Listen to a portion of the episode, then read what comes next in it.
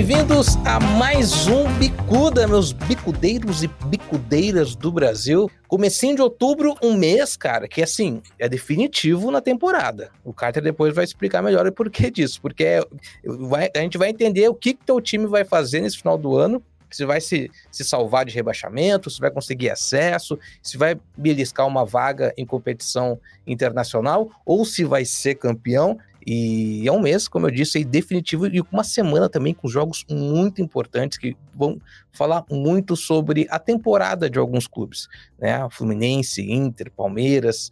É, pode ser o jogo do ano, de fato, aí para cada um desses aí. Carter, tudo bem contigo, cara? Tudo bem, meu amigo, tudo certinho. E aí, só coadonando tudo que você falou aí, essa, essa, esse final de semana, né? Só não é decisivo para quem tá de férias, tipo o Flamengo, sabe? Já não já não tem mais nenhuma pretensão no ano, né? Assim, é, há quem diga que o Flamengo ainda briga para para não ficar fora da Libertadores, porque aí seria o ano completo de, de, de vexames históricos, né? Com um elenco milionário e um insucesso em todas as competições. E se ficar fora da Libertadores ainda, né? Pode. Nesse momento o Flamengo está tá beliscando uma pré-Libertadores lá, né? Mas pode, uhum. pode ficar fora Lembrando que tem Palmeiras na briga, Fluminense ali na briga ainda por, por vaga direta, né? Pode mudar um pouco, né? Dependendo de quem chegue na frente ali, né? Pois é, e dos jogos do final de semana, tu conseguiu assistir qual, Carter? É, eu assisti o Vasco e Santos, né? E também o jogo do Flamengo contra o Bahia. Flamengo contra o Bahia, cara, assim, é até complicado a gente comentar, assim, né? É, é, no primeiro turno, já tinha, o Flamengo já tinha tido uma vitória com o Bahia com duas expulsões, polêmica na, na, naquela altura. O Canu que foi expulso agora tinha sido expulso no primeiro turno também. Ou seja, o torcedor do Bahia já estava na bronca, né? E no Maracanã, o que se viu, assim, foi aquele tipo de decisão, cara, que deixa o pessoal lá do Nordeste irritado com muita razão, assim, eu diria, uhum. sabe? É, é, não é porque, assim, ah, foi um absurdo expulsar o expulsar o Canu, não foi um absurdo expulsar o Canu. Porém, quando é o contrário, a gente não vê esse critério sendo aplicado. Eu digo assim, quando é um time do Nordeste, quando é um time aqui do Centro-Oeste, você está em Cuiabá, você sabe. Sim. Se fosse a favor do Dourado, se fosse a favor de um time é, é, do, até do Sul, cara, até do Sul, tá? É, a gente, eu não gosto de usar esse, esse, termo do eixo aí, mas parece que o eixo existe mesmo. A, a, a expulsão do Canu desequilibra totalmente o jogo, né? E logo na sequência, um pênalti que, assim, ah, mas a bola bateu no. O jogador acertou o Bruno Henrique, tarará. cara, com toda sinceridade, assim, né? Não é um pênalti que dá para marcar. Eu aceitaria aquele pênalti se ele fosse marcado num jogo sem VAR, porque, assim, a depender do ângulo que o juiz estivesse, ele podia ter sido, né? Às vezes acontece, o juiz é enganado pela, pela dinâmica do movimento, ele pensa que tocou no jogador, também é profissional em simular que foi tocado, mas com o VAR, com câmera lenta, não dá para marcar o pênalti daquele. E o Flamengo fez o gol de pênalti, e depois do gol de pênalti, o Flamengo, é, com um a mais, foi dominado pelo Bahia ali. Né? Ou seja, o Bahia jogou muito bem até o restante do jogo, com um jogador a menos, mas é um prejuízo danado para você, você buscar um resultado no Maracanã contra o Flamengo, com um jogador a menos, já tem essa irritação toda, e ainda com o um pênalti marcado daquele jeito, né, cara? É, pois é, é um segundo semestre assim impressionante de tudo que é errado que dá para o Flamengo, né? Agora isso ainda essa indecisão de treinador, de quem que vai chegar, de quem que vai assumir o ano que vem. E esse pênalti, ele traz aquela reclamação clássica, né, Carter, da falta de critério. A gente fala muito é. da arbitragem, assim, é, é, até repetitivo falar assim, olha, é, erros de arbitragem existem em, vários campeonatos. A gente assiste as competições é, sul-americanas, tem é muita arbitragem ruim também na, na, na, na Copa Sul-Americana e na Libertadores, mas muita arbitragem ruim. Mas o nosso problema principal é esse, é tipo, qual vai ser o critério que vai ser aplicado? Né, a tal da intensidade, aquele lance, ah, tem o toque, tem o toque. Ah, mas a intensidade não foi tão alta mas tem o toque, marca o pênalti. É, esse argumento da intensidade no Grêmio Botafogo, por exemplo, quando o Bitelo tem a camisa puxada e o árbitro não dá o pênalti, sabe? Ah, mas assim, tem o puxão, mas não tem intensidade para queda, ou do, da cotovelada, né? Que às vezes, ah, não tem o gatilho, aquela coisa toda. Não, o gol do Fortaleza agora também contra, contra, contra o Grêmio, né? É, vou destacar o Grêmio porque porque teve um lance de um pênalti na Arena Corinthians que foi escandaloso ali, toque na mão do Yuri, né? Seria a favor do Grêmio, não deram. Agora deram um pênalti contra o Grêmio, que é muito menos, se for, for pênalti, analisar, é. é. muito menos pênalti do que aquele que não deram. Então, assim, é realmente a falta total do critério, né? Assim. E foi o gol do, foi o gol do Thiago Galhardo, né? Depois o, o Grêmio perdeu um pênalti bizarro, né? Você estava vendo ali também. Quem foi que bateu aquele pênalti? Cristaldo, Cristaldo, Franco Cristaldo. Ele escorregou ali, lembrou o John Terry é. na final da, da, da Champions, da Champions League, é. Ele escorrega e perde o pênalti. Como tem acontecido isso, né? De escorregão ou dois toques na bola. Que não era uma, uma marcação de pênalti tão comum, assim, tipo, deu um, dois toques. Era muito raro um árbitro marcar isso. Hoje, com o VAR, é claro que né, tem bastante. Mas é, só esse ano eu lembro do, de um jogo do Inter, eu acho que o Depena bateu assim na, pela Copa do Brasil. É, na, o jogador do River Plate também contra o Internacional errou um pênalti assim. O, o Cristaldo, se ele, se ele faz o gol, é. é Não é valer, né? É. Lembra de uma final de Copa do Brasil, Cruzeiro e Flamengo, que tem um, um lance que a sensação é que realmente teve é, Foi o Thiago Neves, né? Foi o gol do, foi o gol do título do, do Cruzeiro. Foi o né? último. O Thiago Neves, ali, para mim, ele toca duas vezes na bola. Aconteceu agora com, com o Rames, né? O pé de apoio encosta na bola, ela sobe um pouquinho e ele uhum. chuta para fora, a bola vai lá em cima. Se entra, provavelmente o vai ia chamar e falar: opa, não pode, dois toques na bola, né? Pô, cara, tem que botar o pé de apoio é, mais longe um pouquinho da bola. Né? É, não sei se. O Zico aí já é um clássico da internet. O Zico ensinando o Casemiro e o Pedro Certeza a bater falta, bater falta, né? Aí ele fala assim: ó, não pode botar o pé aqui, porque senão você vai se atrapalhar, ou então vai tocar com o pé de apoio na bola, né? São coisas básicas. Uhum. Mas os jogadores de hoje em dia sei lá por que motivos, né? É. Faltaram a escolinha do Malavéia. O Malavéia, que era o professor da escolinha, ah, bicho, ele não permitiria. Eu acho que é muito do também da, dessa preocupação de virar o pé na hora da batida, os goleiros já estão mais ligados, assim, no, sei lá. Foi um escorregão muito estranho mesmo. Contra o time quase 100% reserva, 100% né? reserva, na verdade, do Fortaleza, que, que dominou o Grêmio, jogou muito mais que o Grêmio. O Grêmio acabou achando um gol ali no segundo tempo com o Soares. Cara, a gente falou do, desses jogos do, do Brasileirão e antes da gente entrar na, na Sul e na Libertadores, grande jogo de ontem, né? Santos e Vasco, um jogo muito aguardado e entregou. O jogo que prometeu muito, entregou muito, né? Tudo pela, pela atmosfera, aquele clima de, de, precisamos vencer, um confronto direto, né? De dois times que estão lutando contra o rebaixamento e com uma pitada, né? De, de caos e confusão e de e, e desespero que foi depois daquele lance do Soteudo, em que acabou gerando aquilo tudo. E aí, mais uma discussão eterna do futebol. Ah, pode, não pode, quem errou. Eu sou da seguinte teoria, Carter: todo mundo ali tá certo o Soteudo de tirar uma onda e o, e o jogador da, do Vasco, os jogadores do Vasco de sabe, irem pra cima do cara e, e, e, cobrar a satisfação, tá todo mundo certo. O Soteudo ser o melhor ainda, porque além de esfriar o jogo, ele tira um jogador do Vasco importante para a partida né, da, da, sequência do campeonato. Então, tipo, tu enfraquece teu adversário direto ali. Foi, foi, foi, foi uma sacada, não sei se foi pensado é, mas... no mas foi inteligente. Mas ele próprio toma o cartão e fica fora também do jogo contra o Palmeiras, né? Então, assim. E, é, acho que ele esperava também, isso, né? É, o Lucas Lima também fora do jogo contra o Palmeiras. Eu acho que, eu acho que assim, é, dá para dividir esse jogo em várias, em várias análises, assim, né? Eu gosto de falar primeiro, assim, da arbitragem. Eu acho que a gente estava falando da arbitragem, o pênalti que dá origem ao primeiro gol do Santos, né, foi questionado, não porque o pessoal esteja dizendo que não foi pênalti. Mas porque no primeiro turno né, teve um lance que foi até mais, com mais intensidade lá em São Januário, em cima do Pedro Raul, que o árbitro na época não deu pênalti. Olha só. Né? A gente vai Sim. se repetir agora, vai falar do critério. Então a reclamação foi mais em razão da falta de critério do que pela marcação em si. O moleque foi lá, bateu, fez o gol. O Vasco melhorou na partida, é, empatou, que eu acho que um, foi um belo gol do Vasco, né? Hum. O Verrete faz a pressão na hora certa, recupera a bola, o Peck teve a chance até de finalizar, rolou uma bola assim, até um pouco curta demais, talvez, mas felizmente o, o Verrete fez o gol. Grande jogador, né? O Vasco achou mais um. O Vasco, que já descobriu o Conca lá e o Fluminense é. pegou. Já descobriu o, o Cano e o Fluminense pegou. Então o Verrete uhum. né, pode pintar no Fluminense aí nos próximos anos. Não, não, não me surpreenderia. O Sugar é, Daddy da colina. E aí, quando o Vasco empata o jogo, né, ele melhora no jogo, assim, tava né, tudo dando certo pro Vasco a não ser aquele, aquele velho apagão que deu ali no final do primeiro tempo. O Vasco tomou dois gols na sequência e ali acabou o jogo, Fred. Assim, ali uhum. é, era muito difícil imaginar o Vasco voltar no segundo tempo e empatar aquele jogo ou virar. Uhum. Né? É, e como você bem falou, com a, a, a presepada toda do Soteldo, que eu defendo a morte aqui, eu acho que uhum. o Soteldo tá certo sim. Tem que, tem que provocar, faz parte do jogo. O jogador tem que ter também cabeça para saber que a provocação é, Cê, às vezes você tem que engolir a provocação uhum. e deixa para dar a resposta quando virar o jogo. E se não virar o jogo, se é para dar uma chegada no Soteudo, dá no final do jogo, não ali naquele momento. Então, é, a gente vai lembrar aqui mais uma vez sem clubismo, né? A, a, final da Libertadores de 81, que o famoso Mário Soto lá, que é um jogador muito violento uhum. do Cobrilor, o Mário Soto enfiou uma porrada em todo mundo no jogo do Maracanã. É, no jogo em Montevidéu, que foi o segundo jogo, o Mário Soto bateu em todo mundo de novo, né? Lembrando que o Flamengo venceu o primeiro jogo, depois o Cobreloa venceu o segundo jogo e teve a, a, o desempate, né?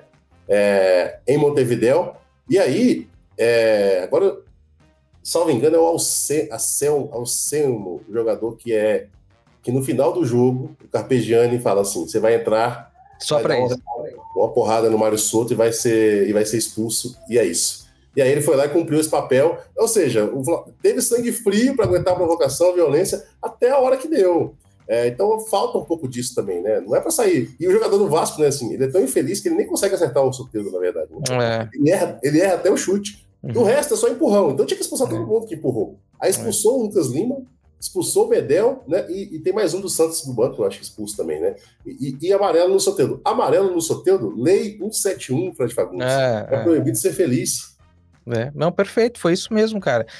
Essa preparação também é necessária na arbitragem para esse tipo de momento. Parece que ninguém espera isso, sabe? E vai acontecer. E aí vai sai todo mundo correndo pro lado. Eu lembro até hoje do Gaciba dando um cartão amarelo para um jogador do Curitiba, porque ele pedalou na bandeirinha de escanteio.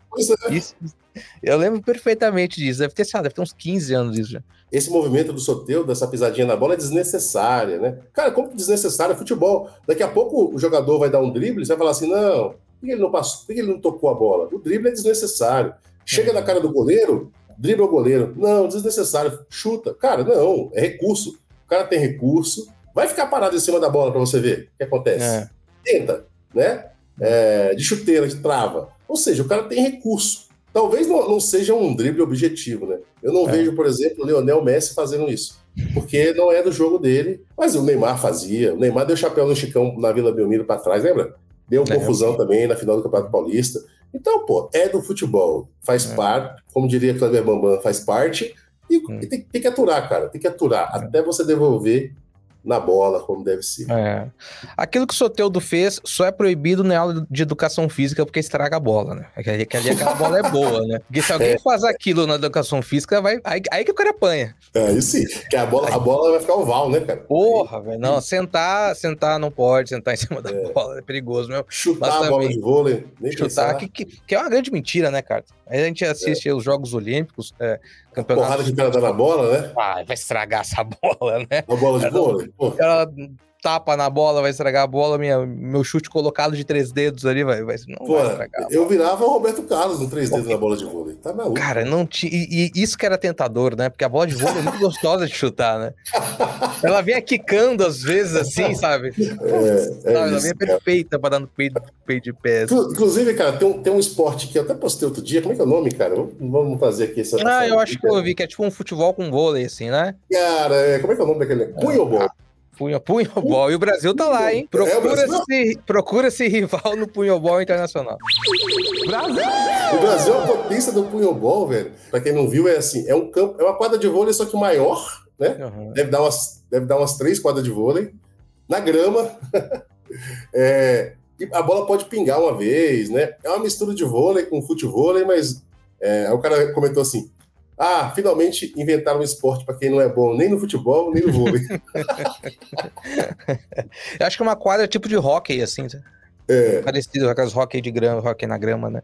Falando em, em, em hockey na grama, Carter, vai ter agora na, na, nessa semana o jogo de volta, é, Palmeiras e Boca, goleiro do Boca indignado com o gramado do Aliança, né? Falando que sim, acho que já é para hockey.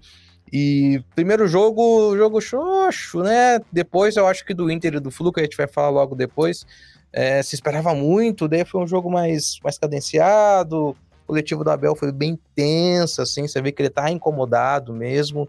E tem chance do Palmeiras não se classificar, cara? Cara, acho muito difícil, assim. É, é verdade que o Palmeiras não tá vivendo a melhor fase dele no ano, né? Não tá. É... Pesou o tal do elenco curto. O Abel, ele, ele reclama ele reclama disso é, até com de uma forma incisiva. Ele fala, ah, né, queria ter mais opções, não sei o quê, né? Mas realmente, o Palmeiras tá, tem, ainda mais porque perdeu o Dudu, né? Eu acho que o Dudu é um cara que, era, que acrescentava muito ali na parte ofensiva do Palmeiras. O Abel, é, ele é marcado na trajetória dele no Palmeiras por encontrar soluções, né? Às vezes ele pega um Zé Rafael da vida, coloca uma posição diferente, o cara começa a jogar, mas até agora ele não conseguiu. É, o, o, Breno Lopes muito criticado, ainda se envolveu numa é. polêmica é. com a torcida. Então, assim, é. a situação não está a das mais favoráveis. Mas a gente vai pensar o seguinte: o Palmeiras vai jogar em casa com o apoio do torcedor. Esse gramado faz a diferença, né? Para quem. Para o Palmeiras, o Boca Juniors não está nada habituado é, é, a jogar. Eu, eu, não tenho ideia se na Argentina tem algum campo sintético, mas eu acho que até que não. Eu, cara, e, eu acho que não. Eu acho que não. E assim, vai, o Boca pode sentir, né? A parte, a parte física. E eu, eu te falar, eu assisti um, um jogo do Boca esse ano lá na Bomboneira, Boca e Colo-Colo. Eu achei o time do Boca muito fraco. É, eles estão vivendo um momento de crise, até pedindo a, a, troca do treinador, tem muita coisa acontecendo. Então eu acho que assim, é, vai, vai, ser mais uma vez um jogo pegado, né? O Palmeiras não está tão inspirado, mas eu acho que o Palmeiras passa e vai ser finalista mais uma é. vez. O Boca tem uma coisa que o Palmeiras não tem, né? Que é centroavante tem o Cavani lá, que ok, não tá fazendo muitos gols, acho que fez um ou dois gols só no Campeonato da Argentina até agora, e fez não fez nenhum na Libertadores, é, mas porra, é, é, é, um, é, uma, é uma peça que o Palmeiras não tem, e tá com muita é dificuldade de fazer gol. Né? Ontem o Boca perdeu o clássico né, pro, pro River em casa, né? Mas jogou com um time alternativo. O Cavani fez um gol de bicicleta, assim. A bola bateu na trave, voltou, ele completou, mas ele estava impedido. Aqueles uhum. impedimentos, assim, né? Uhum. Milimétricos ali do VAR. E poderia ter sido um gol é, importante para ele na trajetória dele no Boca, né? Imagina, tava 0x0 o jogo, ele faz um gol no, no, no, de bicicleta. No clássico, de bicicleta, na bomboneira, mas aí o VAR, né? O VAR sempre estraga o futebol, né, cara? Uhum. É, e, e, o fato de você marcar contra, contra o River, né? Isso é uma coisa interessante a gente falar aqui. É, o jogador que marca no Super Clássico, de qualquer um dos lados, ele, ele, cara, ele adquire uma moral com a torcida que é impressionante, né? Para ficar claro essa, essa história, é só lembrar do Yarley. Lembra do Yarley, né? Hum. Yarley joga aquele jogo com. ganha do Boca lá com o Paysandu. Depois o Boca vai lá e busca o Yarley, né? E o Yarley vai jogar o primeiro, primeiro super clássico lá no Monumental, faz dois gols, cara. Ele se torna assim, um jogador emblemático, não ídolo, né? Porque o Boca tem muito ídolo, mas um jogador ganhou uma moral absurda. Se o Cavani faz o gol no clássico, esse gol que foi anulado, talvez ele pudesse chegar num momento melhor. Mas tá mal o Cavani, não se encontrou no time, né? É, tá difícil para o, para o Boca Juniors. Tá difícil. Você citou o Yarley, uma história é, é, é, legal com o Boca também, jogadores brasileiros, é o Gaúcho, ex-jogador do Flamengo, do Palmeiras, é o, um dos fundadores do Cuiabá, os primeiros presidentes né, do Cuiabá. Ele jogou três partidas no Boca. Quando em 91 na Libertadores, o Batistuta foi convocado para a Copa América e o Boca fez esse contrato de emergência com o centroavante que eles acharam que poderia substituir o Batistuta naquelas semifinais contra um time chileno, que eu não vou me recordar. Foi a passagem, não fez nenhum gol, não, não foi tão bem assim, mas foi a passagem do, do jogador brasileiro mais rápida, talvez, pelo Boca foi a do, do Gaúcho. Que era... Nessa época jogou o Gaúcho e jogou o Charles lá, né? Lembra do Charles Baiano? O Charles, sim. É, é bom jogador, relâmpago também no Boca. O Gaúcho fez dois gols no Boca, no Maracanã, em 90, em 91. Então, deve ter sido por isso que contrataram ele.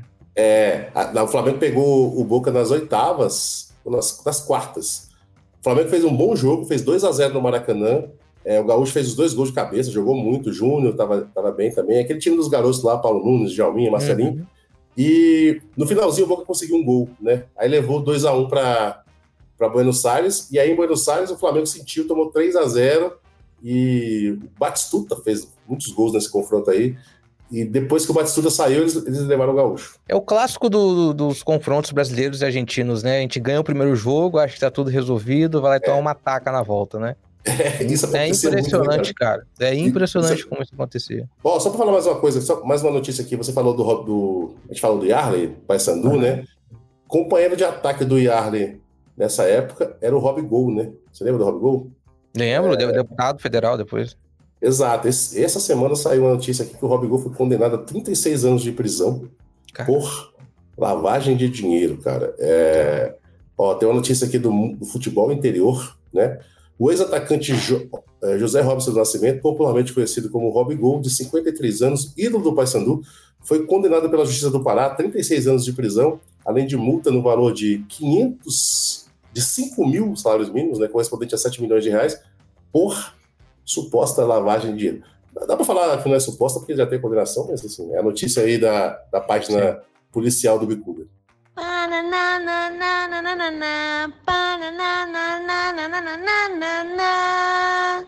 Assunto sério. A gente falou do que o quanto Palmeiras quanto Boca perderam né, no final de semana. Nenhum dos oito envolvidos nas semis de Libertadores e Sul-Americana ganharam. Todo mundo tomou uma taca nesse, nesse, nessa rodada. Do outro lado da Libertadores, é um jogo muito esperado, especialmente devido a tudo que aconteceu naquele primeiro jogo. E eu assisti esse jogo lembrando do que a gente falou do Bicuda, que a gente falou exatamente o que ia acontecer. Alan Patrick botou o jogo no bolso, jogou muito, muito, fez um golaço, que o segundo gol é um, é um golaço. E você falava, né, Carter? Não tem jogador do mercado igual o Alan Patrick. O Inter tem que aproveitar mesmo, e ele, ele fez a diferença, um, um jogo também marcado pela arbitragem, jogar um segundo tempo inteiro de semifinal com um time intenso como é o time do Inter é, é muito difícil. 11 contra 11, o, o Inter já estava demonstrando sinais de superioridade, estava jogando bem, apesar de começar perdendo. E aí vai tudo aberto, né, cara? Se antes do jogo eu pedisse perguntar se o Colorado quer empatar, eu falo, quero. Mas quero. não, desse jeito. O empate, hum, é. É, o empate acabou sendo, sendo um resultado ruim para o Inter, né? Olha só que loucura, né? E a gente falava aqui sobre a questão do, do Inter tá muito encaixadinho na frente ali, né? O Maurício, né? Um jogador que muito rápido ali, muito assertivo. Ele faz um, né? Casou, né? Assim, jogador que sabe quando a gente chegou chegou para jogar o Soares, né? Não é comparando, mas assim, uhum. Soares, Messi, e Neymar, que o joga, parece que jogaram a vida toda junta. Eu acho que é, Maurício, Alan Patrick e Ener também tem, tiveram essa conexão muito rápida e, e o Inter está funcionando. Mas também uma coisa que a gente falou aqui a defesa do Fluminense, né, hum. comparativamente à do Inter, é muito mais sólida, muito mais eficiente. E foi o que a gente viu no jogo, né, cara? Os gols do, os gols que o Inter sofreu foram duas falhas do sistema defensivo, né? Uma bola que o, o primeiro gol é uma bola que o, o René perde lá na esquerda, né? O John Kennedy faz a jogada, trama ali, chega no cano, ele só precisa de um toque e faz o gol. E no segundo gol, deixar o Nino ali subir sozinho, né? Achar o cano. E foi, os dois gols do Cano, para mim, são impressionantes pela pela solução que ele encontra, né? Uhum. É, o primeiro gol, os jogadores costumariam tocar cruzado ali, né? Uhum. Tentando pegar o goleiro no contrapé. O goleiro do Inter é muito bom, né? A gente destacou isso também. E o Cano chutou no canto do goleiro mesmo, fez o gol, não queria saber. E o segundo gol, cara, o zagueiro não tem nem culpa que tá marcando ele, porque ele, ele consegue, num movimento muito rápido, se virar e fazer o gol. Duas falhas do sistema defensivo do Internacional. Eu, todo mundo apontou uma falha do Cudê quando ele faz 2 a 1 um, parece que ele se deu por satisfeito, né? Uhum. É, e trouxe o Fluminense para o campo dele, né? O Fluminense, que depois que o Ganso saiu, não estava conseguindo articular a jogada pelo meio, estava tentando ali pelas pontas com, com o Keno, com o John Arias, mas o Cano não estava participando. A primeira que chegou no Cano, o Cano resolveu, né? Uhum. Fluminense tem um Samuel Xavier para esse jogo de volta, né? E eu tô muito curioso para entender o que, que o Diniz vai fazer, porque o Ganso, por mais que ele tenha colaborado muito nas, nas jogadas de ataque, ele às vezes era a, a única peça de marcação ali, porque o André ele se, se é, ele corre muito para os lados, ele ajuda muito na marcação dos laterais, e o Inter ataca muito pelas pontas. O Wanderson é um cara que, se conseguir melhorar a conclusão dele, é um baita no jogador, porque ele é muito rápido, sabe? Ele é muito habilidoso, mas peca demais, demais, demais na conclusão. Ele me lembra muito o Alisson de São Paulo hoje quando ele começou no Cruzeiro, quando ele foi pro Grêmio depois. Era um jogador assim que colaborava muito na marcação, que criava, que ajudava uh, os companheiros de ataque, mas uma baita de uma dificuldade para fazer gol. Aí, é, eu acho que o Wanderson vai falar fazer dois gols quarta-feira. eu acho que deve entrar o Guga. Ele jogou bem, cara. O Guga entrou bem no jogo, né? Segurou ali, é. acrescentou aquele, aquele fator anímico, chamar o torcedor. O Guga foi bem. Eu acho que o Diniz vai acabar optando por ele, né? É, e eu queria destacar aqui o dinizismo, Fred, do qual você sempre foi um ferrinho defensor aqui. Desde 2017 que eu ouço você falando bem do dinizismo. E, cara, é, a gente fica impressionado com a facilidade que, que os caras. Mas também, né? Ganso, Marcelo, é, Felipe Melo, eles têm o André, né? A bola gruda no pé dele ali. Eles não têm medo, cara, de tocar aquela bola na, na, na frente é. da área ali, né? Medo Mas, assim, eu. Medo é. tem, tem o eu vendo esse jogo, tendo que, que, que, torcer contra o Inter com um time com um ganso de cabeça de área, sabendo que as opções pro segundo tempo são o Thiago Santos, o Diogo Barbosa. Cara, é. esse pesadelo não acaba, entendeu? Cara, e depois que depois que o Felipe Melo saiu né, do jogo, e o Diniz colocou, acho que é o Marlon o nome do zagueiro, é um, é um garoto assim, né? E, cara, não mudou nada no esquema, sabe? O Fábio saía, do mesmo jeito que o Fábio saía com o Felipe Melo, saía com o Marlon e ele sai tocando também. Ou seja, é, o Fluminense do Diniz é muito bem treinado, treinado, assim. Ah, ah, não, mas se esse treinamento vai levar o título ao Fluminense é outra história, mas que é um time treinado, que sabe o que faz, isso aí não resta a menor dúvida, né? É. E eu tava lembrando disso, que eu, naquela semana, eu assisti uma, uma entrevista do antiga do, do Valdez, do Vitor Valdez, né? Ele contando como que o Guardiola iniciou essa revolução aí, dessa, essa jogada que todo mundo sai hoje em dia. O goleiro toca do lado ali e é isso, né, Fred? Uhum. É, ele contando na entrevista que o Guardiola falou assim: ó, colocou um zagueiro de um lado e um do outro, falou assim: sabe quem são esses dois aí? Quem? São os zagueiros, né? Los centrales. Então você vai sair tocando aí. Ele falou: o quê?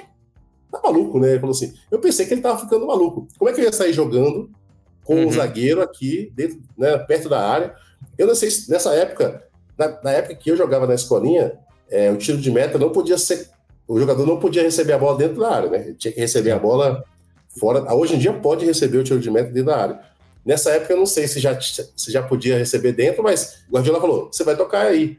Aí o Valdez falou assim: mas cara, é, eu acho que o difícil vai ser eles, os zagueiros, né, que...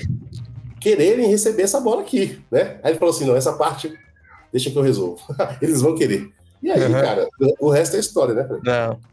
Cara, e assim, é, é, é impressionante como, como é, esse formato né, que, que, que, o Guardiola acabou é, executando tão bem no Barcelona, que acabou sendo muito importante para esse período do futebol, essa, essa, essa, transição, assim, que não é nenhuma novidade, assim, mas a maneira como ele expôs isso, as peças que ele tinha, criaram uma marca, né? Do, né a maneira do Barcelona, a maneira do Guardiola jogar e tal.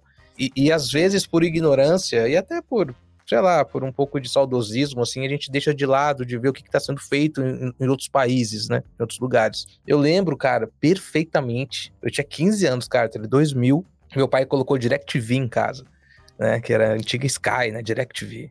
E aí tinha ESPN e tava passando um jogo do Galatasaray. Eu falei, pô, o Jardel, né, cara? Jardel, Tafarel, joga no Acho que o Tafarel tava no Galatasaray. Olha, o Jardel, que legal, pai. Vamos ver o jogo, vamos ver o jogo. E aí eu, eu lembro de um escanteio do Galatasaray, que eles tocaram curto, e a bola voltou no goleiro. E o meu pai ficou indignado. Meu pai falou assim, mas isso não existe, que bobagem, como que volta, como que bate o escanteio curto, já é errado. É como que volta pro goleiro, isso nunca vai dar certo, isso nunca vai funcionar. Então hoje, quando alguém reclama de escanteio curto, eu lembro, eu falei, cara, meu pai há, 15, há 22 anos foi já um... sabia. Já sabia que, que alguém ia reclamar, tá ligado? Mas até hoje eu acho que. Hoje eu acho que ele tá um pouco menos, sabe, xarope com isso.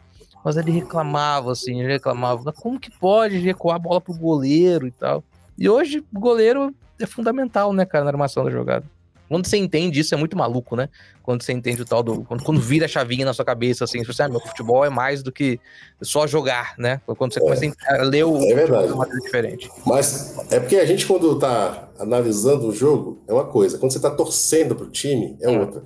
Quando, você, quando o seu time tá perdendo de 1 a 0 tem um escanteio aos 40 minutos e o cara bate curto, né? É. Aí você, porra, velho, que, que, que que, que é isso, meu? Né? É. Ah, joga essa bola na área, vai que alguém cabeceia um gol, né? É. É, mas realmente, hoje em dia tudo é, tudo é pensado, tudo é treinado. O escanteio curto, ele propicia algumas jogadas interessantes, né? Mas irrita também. Irrita, irrita. Não, mas, mas, mas dá resultado, dá resultado. E vai ser um jogão, vai ser um jogão essa quarta-feira, Fluminense, Inter e Fluminense, todos os ingressos já vendidos no estádio Beira Rio. Estarei e... lá estará lá, estará lá, o Carter estará né, fazendo, fazendo conteúdo para esse jogo. Depois você assiste aqui no canal do Carter, nas redes sociais dele também. E vai sair o primeiro finalista. Quarta-feira a gente descobre o primeiro finalista, na quinta, em São Paulo, o segundo finalista, a final da Libertadores desse ano no Maracanã. Né, Fred? Essa fase hum. é, eu acho legal, assim, entrar na cabeça do torcedor, seja do Fluminense, seja do Inter, né? É, e quando o cara percebe que, assim, meu, faltam dois jogos. É, é, se o meu time ganhar esses dois jogos, dependendo, não precisa nem ganhar os dois, né? Ganha um, empata um, vai no é. pênalti.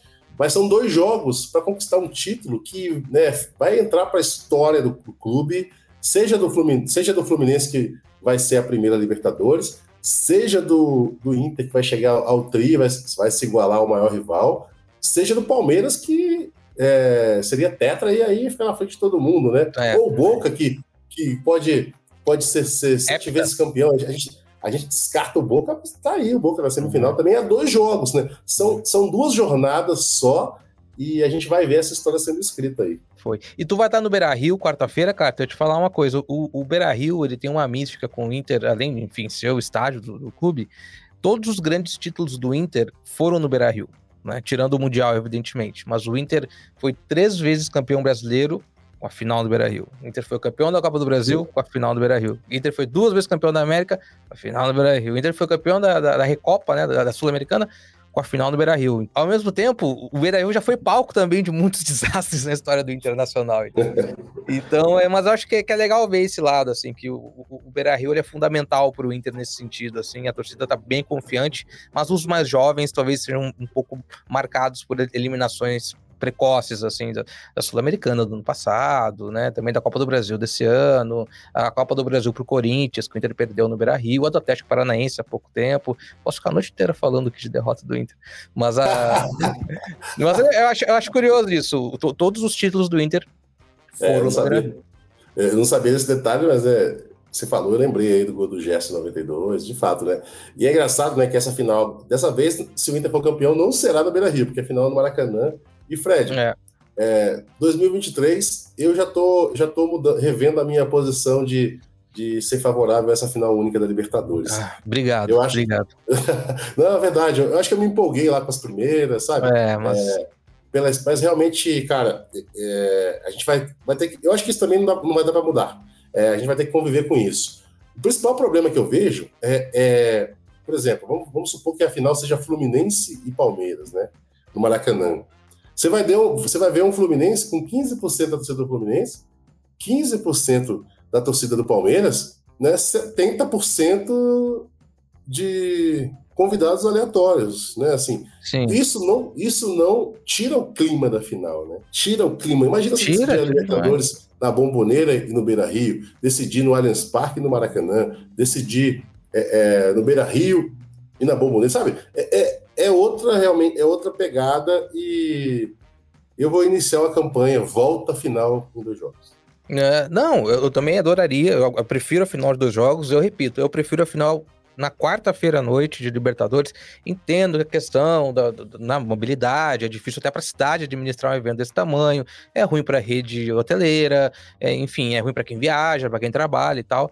Mas, sei lá, Libertadores à noite, é, sabe, aquela serração, granizo, aquela, aquela loucura, chuva, tem, tem uma coisa, enfim, de, de, de, de Libertadores, assim, que a gente aprendeu a gostar.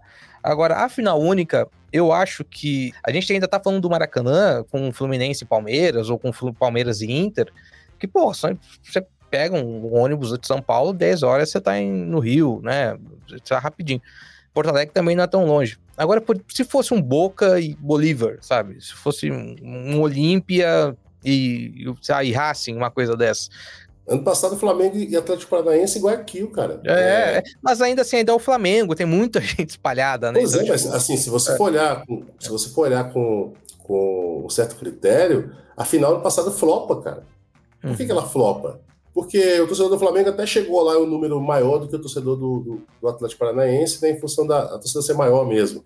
Mas, cara, não conseguiram encher o estádio, né? Tava cheio de, de, de torcedor é, equatoriano lá que ganhou ingresso de graça para ir. E fica muito claro isso quando o Vidal entra no jogo lá. Que o Vidal ele estava numa questão com o Equador, por causa da, por causa da eliminatória da Copa do Mundo, né? O Equador foi para a Copa e o Chile não foi, né? E antes, antes dessa definição, é, o Vidal andou falando algumas coisas. Então, quando o Vidal entrou, cara, ele recebeu uma vaia assim homérica do estádio inteiro. Cada vez que ele pegava na bola, o estádio vaiava o Vidal. Uhum. E foi engraçado. É, o Douglas Evangelista. Estou vivendo o sonho. O Bicuda realmente voltou. É, Ó, oh, que legal. Valeu, Douglas. O Bicuda voltou.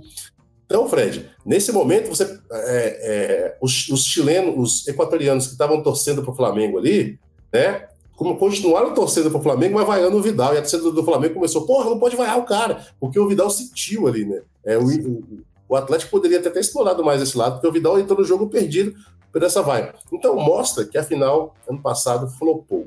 No ano anterior, Flamengo e. É, no ano anterior, que foi que foi 2022, 2021, Flamengo e, e, e, Palmeiras, né? A torcida do Flamengo salvou a final porque foi em grande número lá para Montevidéu com todas as dificuldades que tiveram.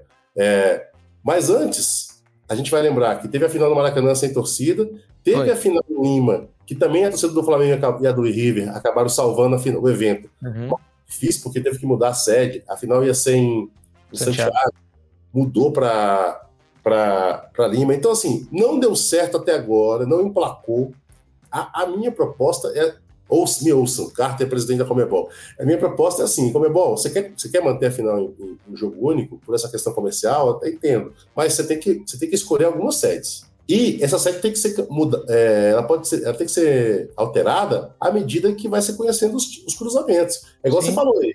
Se a final fosse Boca Juniors e, e Olímpia. Maracanã, faz sentido nenhum, cara. É, é até, é, sei lá, é até ofensivo, né? É. Eu acho meio ofensivo, assim, tipo um Boca e River no Maracanã, sabe? Parece FIFA, videogame, sabe? É, é isso. lá que você coloca o Messi no Cuiabá, sabe? É. Tipo, não tem nada a ver, né? Não tem, não tem conexão nenhuma. Ou, ou, ou no, na, na, no início da, da, da, da Libertadores, sei lá, ou, talvez os países já inscrevam lá uma sede. Aí, tipo, quando for afunilando, ter talvez um, sabe, uma definição, ó, dessas quatro, quatro países aqui, um, vai, um pode ser sede. Ano passado, quando definiu a final, o Comebol tinha que ter falado assim, olha só, é, Guayaquil, muito obrigado, mas essa final vai ser no Morumbi.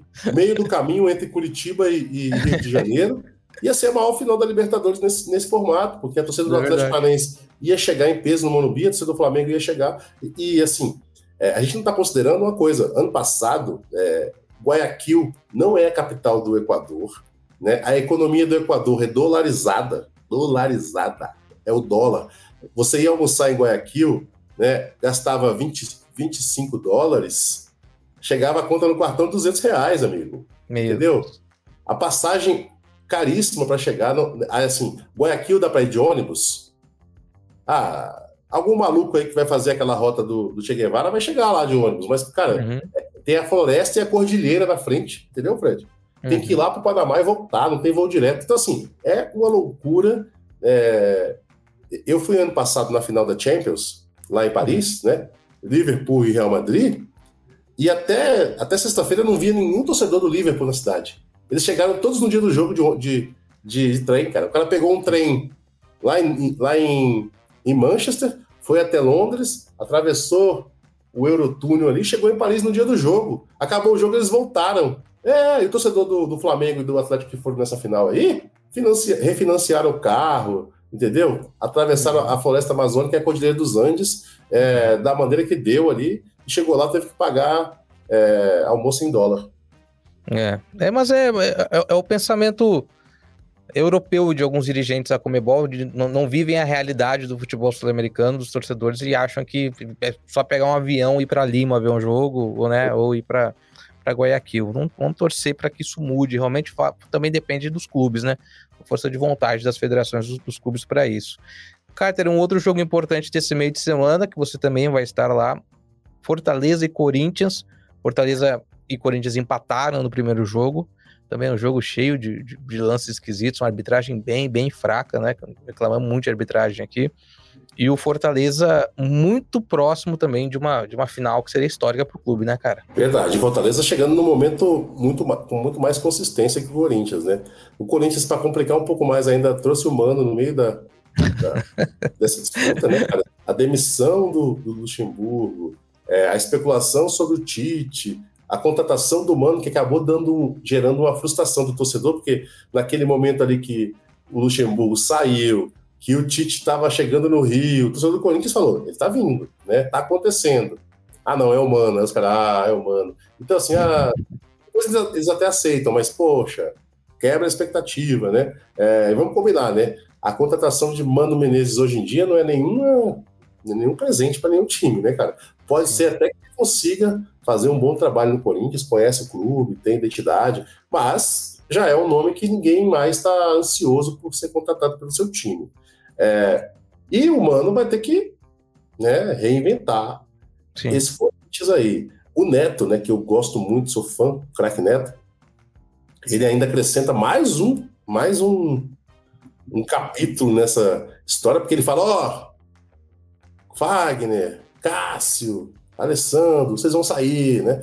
Então, isso já, já pode ser que altere até, até o vestiário do Mano, né, cara? Assim, é. Então, muito, muito complicado é, esse aspecto. Mas, mas é, ainda é o Corinthians. Ainda é. é a camisa do Corinthians. Só que eu tô apostando mais que o Fortaleza vai conseguir. Fortaleza já é uma realidade, né? Já é um time muito forte, trabalho muito consistente lá do Voivoda. E, eu, e amanhã o Castelão vai estar tá vivendo uma noite mágica. Muito embora, Fred, é, o Fortaleza esteja passando também por uma pequena crise com a sua torcida, né? Teve um episódio, teve um episódio lá no no Itaquera, na Neoquímica Arena, da briga entre as duas organizadas. Depois eles brigaram de novo na sede da, do, do, Fortaleza, lá em Fortaleza. Vem uma nota do clube, né, rompendo relações com os torcedores.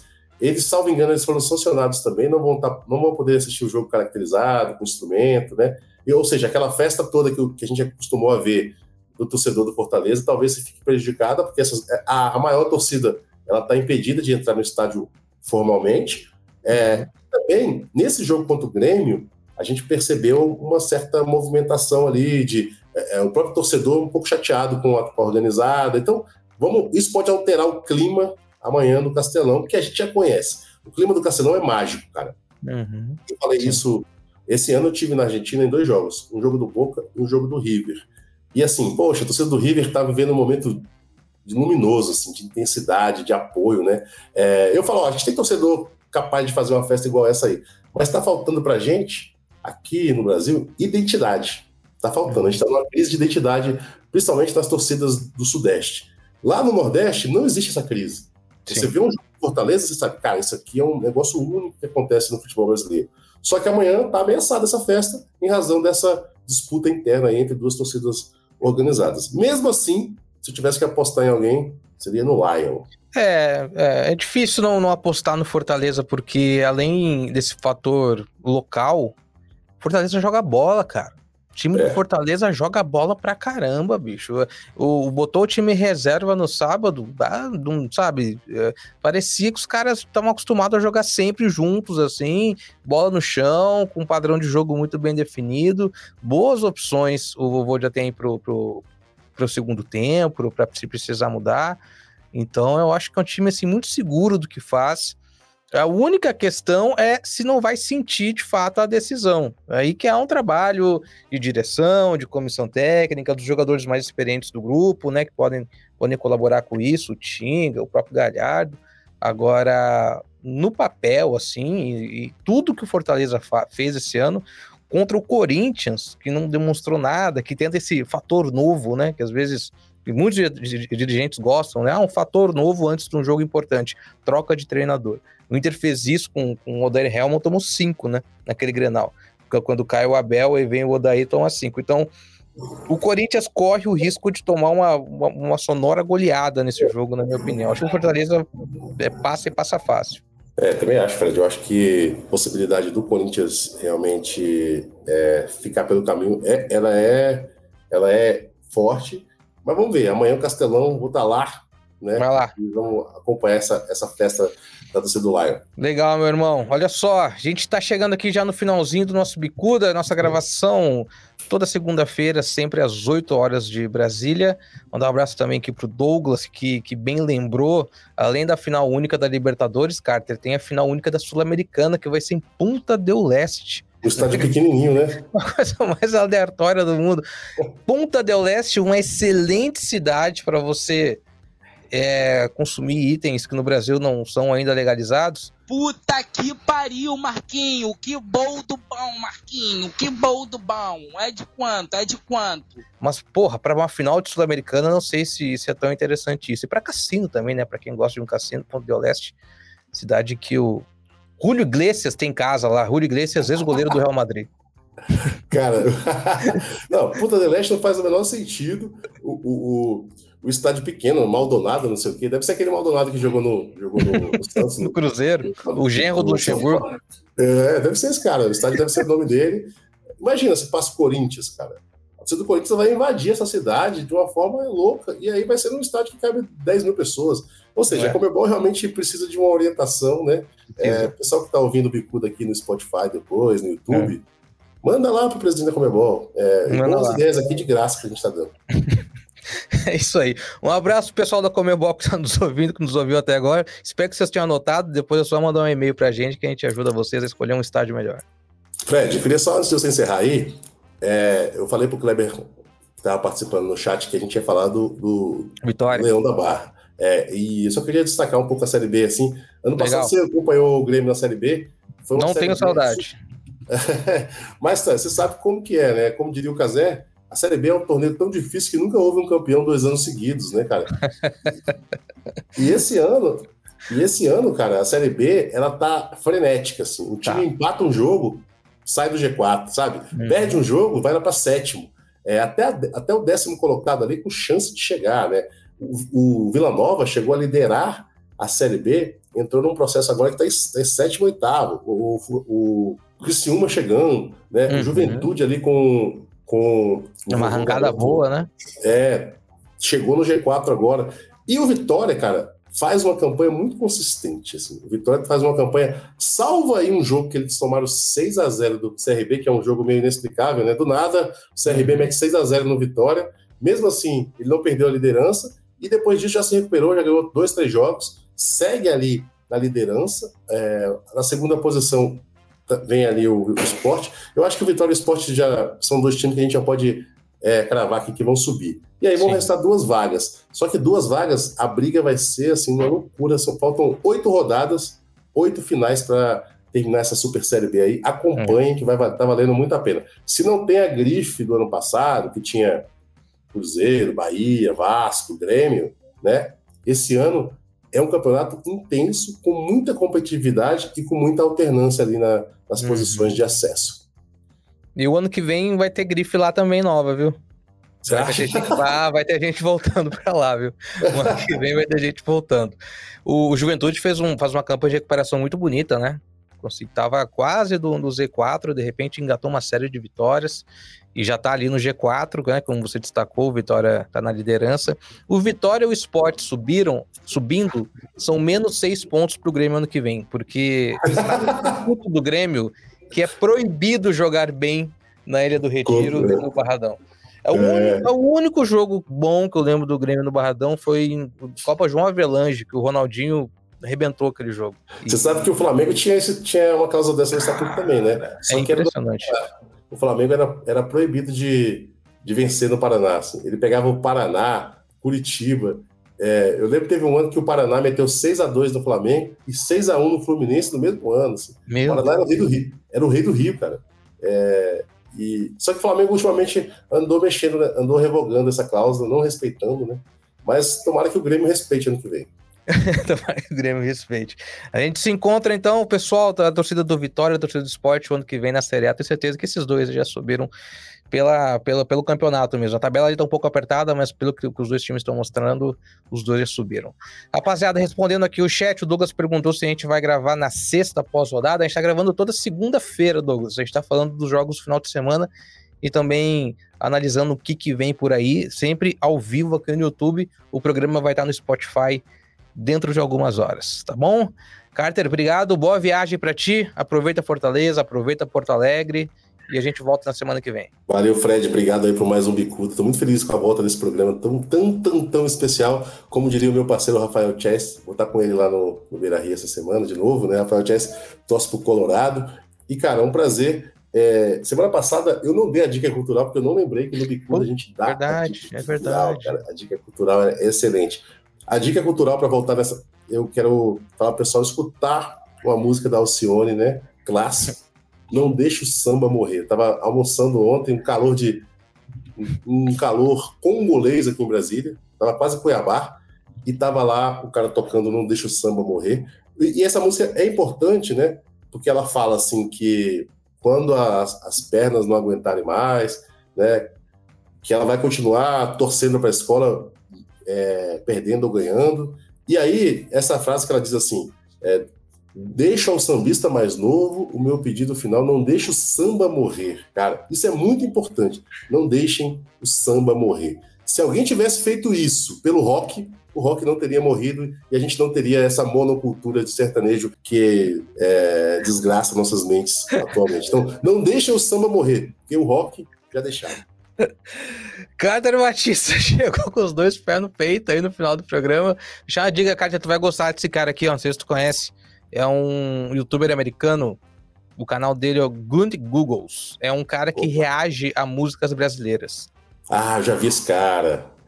Ele, ele reage racionais, né? Ele, já, ele reage racionais, ele já é. reagiu sabotagem, reagiu ao Périca, é, ele tem Alcione também. Ele é bravo, Ó, ele é bravo. Tem, ele é tem um dele que ele, ele reagindo ao Jorge Aragão, que é, cara, é espetacular, assim. Esse cara assistir, é muito fera. Como é que é o nome dele? É que esse, esse vídeo passou por mim, assim, sabe? É. Naquelas aleatoriedades, eu não gravei, mas eu vi o vídeo. Eu vou deixar nos comentários aqui pra galera, eu vou mandar para você direto no Zap. É Guni Google o nome do canal dele. O pessoal vai gostar, acho que vocês vão gostar de é, é, é, muito massa quando vê os gringos reagindo bem a coisa nossa, né? A gente sente uma, é, coisa, é, coisa, diferente. Muito legal. Assim. Valeu então, gurizada. Até semana que vem. Tchau, tchau.